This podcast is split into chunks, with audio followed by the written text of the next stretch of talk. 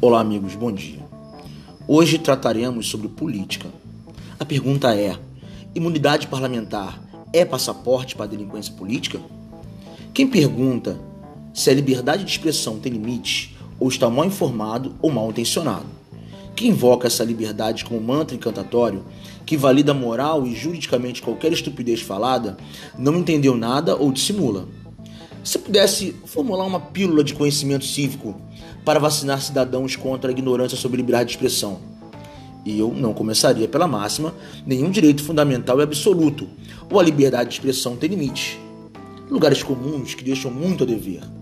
Sugeria uma pílula alternativa. Que tal essa? Os limites da liberdade de expressão não se refere só ao que se fala em cada ocasião, mas a quem fala daí começaremos melhor. Até a próxima.